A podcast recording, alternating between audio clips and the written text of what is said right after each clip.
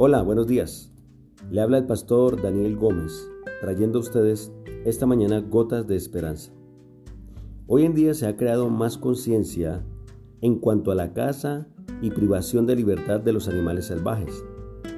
Se han dado cuenta que los animales sufren cuando pierden la libertad, se enferman y se debilitan y es tal el sufrimiento de la pérdida de la libertad de estos animales que es el método que se ha usado por los gobiernos durante miles de años para castigar la maldad de los hombres al privarlos de su libertad.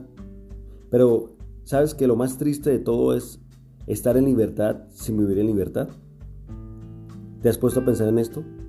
Pasan una vida completa en busca de este gran tesoro. La Biblia nos dice claramente en el Salmo 119:45, y andaré en libertad, porque busqué tus mandamientos. Dios nos hace simple las cosas.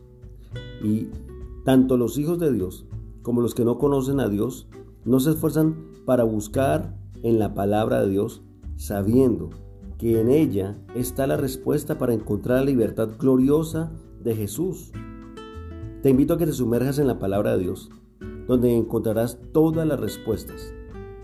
Si Dios te ha hablado en esta mañana, a través de esta palabra, búscanos en Instagram, arroba Puerta del Cielo Colombia. Dios te bendiga y Dios te guarde.